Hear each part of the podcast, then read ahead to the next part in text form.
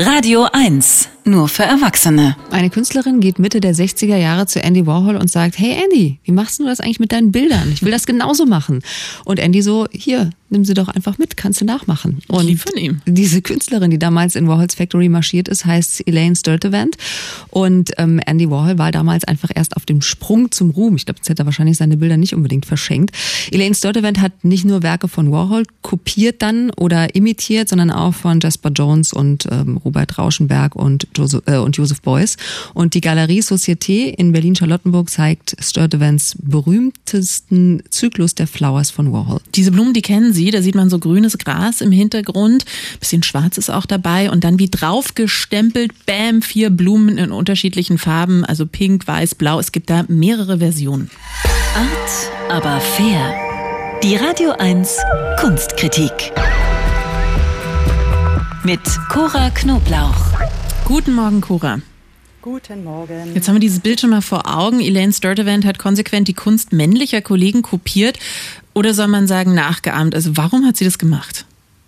Tja, die Kunsthistorikerin, die sagt jetzt, Sturtevant hat weder kopiert noch imitiert. Sie hat sich die Kunsttechniken und die Motive anderer angeeignet. Unterschrieben hat sie ihre Bilder nämlich mit ihrem Nachnamen, also Sturtevant. Der aufmerksame Betrachter kann also schon sehen, wer die gemalt hat. Und darin besteht unter anderem der Witz. Du siehst also dieses heute ja ikonische Warhol-Bild dieser poppig bunten Blumen. Und erst beim zweiten oder dritten Hinschauen, da siehst du dann, ach so, die sind ja von Sturtevant.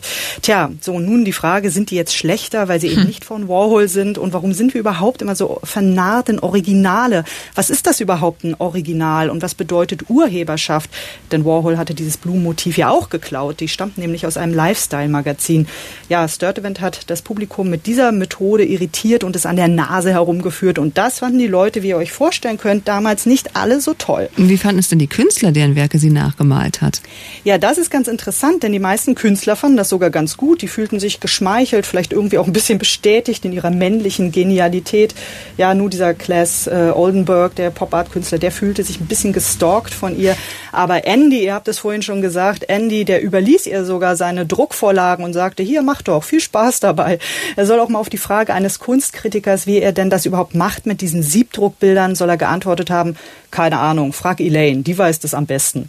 So, also Sturtevant ist bis heute aber doch eine Künstler, Künstlerin geblieben. Also vor allem Künstler finden sie toll. Das Publikum, das hatte sie ja jahrzehntelang kaum. Galerien wollten sie in den 60er und Jahren sowieso nicht ausstellen und Kunstkritiker damals haben sie entweder ausgelacht oder einfach ignoriert. Jetzt bleibt aber doch nochmal die Frage, was wollte die Frau denn außer das Publikum zu verwirren? Aufmerksamkeit? War sie ein bisschen faul vielleicht? Fühlte sie sich vom Kunstmarkt nicht wertgeschätzt? Auf jeden Fall war sie sehr stur, weil sie blieb bei dieser Methode. Tatsächlich wird sie erst seit wenigen Jahren vom Kunstmarkt als Konzeptkünstlerin anerkannt und gewertschätzt. Gestorben ist sie 2014. Was sie auf jeden Fall geschafft hat mit dieser Aneignungsmethode, sie hat viele Mechanismen des Kunstmarkts vorgeführt. Ein Kunstmarkt, der ja sehr männlich dominiert war damals, noch mehr als heute. Sie hat dann Tabus gerüttelt. Sie wurde dann auch oft gefragt später, ob sie eigentlich Feministin sei, weil sie kopierte nur die Arbeiten von männlichen Kollegen. Aber den Begriff, den lehnte sie mal ab für sich. Sie nutzte übrigens konsequent ihren Nachnamen, nannte sich also nur Sturtevant, weil sie nicht sofort als Frau identifiziert werden wollte. Und sie hatte aber übrigens auch ein sehr gutes Gespür für die Bedeutung dieser Bilder, die sie sich aneignete. Denn diese Flowers von Warhol, die sie gemalt hat, die waren damals noch gar nicht berühmt. Diese Bilder waren gerade erst frisch aus dem Atelier gekommen. Die kannte noch gar keiner. Ja, also nicht zuletzt darf die Sturtevant als eine große Visionärin des 21. Jahrhunderts gelten. Denn heute ist ja gang und gäbe, dass sich Künstler mit Motiven befassen, die sie im Netz finden und die auch kopieren und sich einfach aneignen. Also fremde Bildmotive zu benutzen, das ist heute längst eine Kunsttechnik und anerkannt. Elaine Sturtevant, die hat das als eine der ersten überhaupt gemacht. Dann 2011, wenige Jahre vor ihrem Tod, ist sie dann auch auf der Biennale von Venedig mit dem Goldenen Löwen ausgezeichnet worden. Also eine spät entdeckte Konzeptkünstlerin und umso schöner, dass man jetzt trotz Lockdown ihren Warhol Flower Zyklus in der Galerie Société bestaunen kann.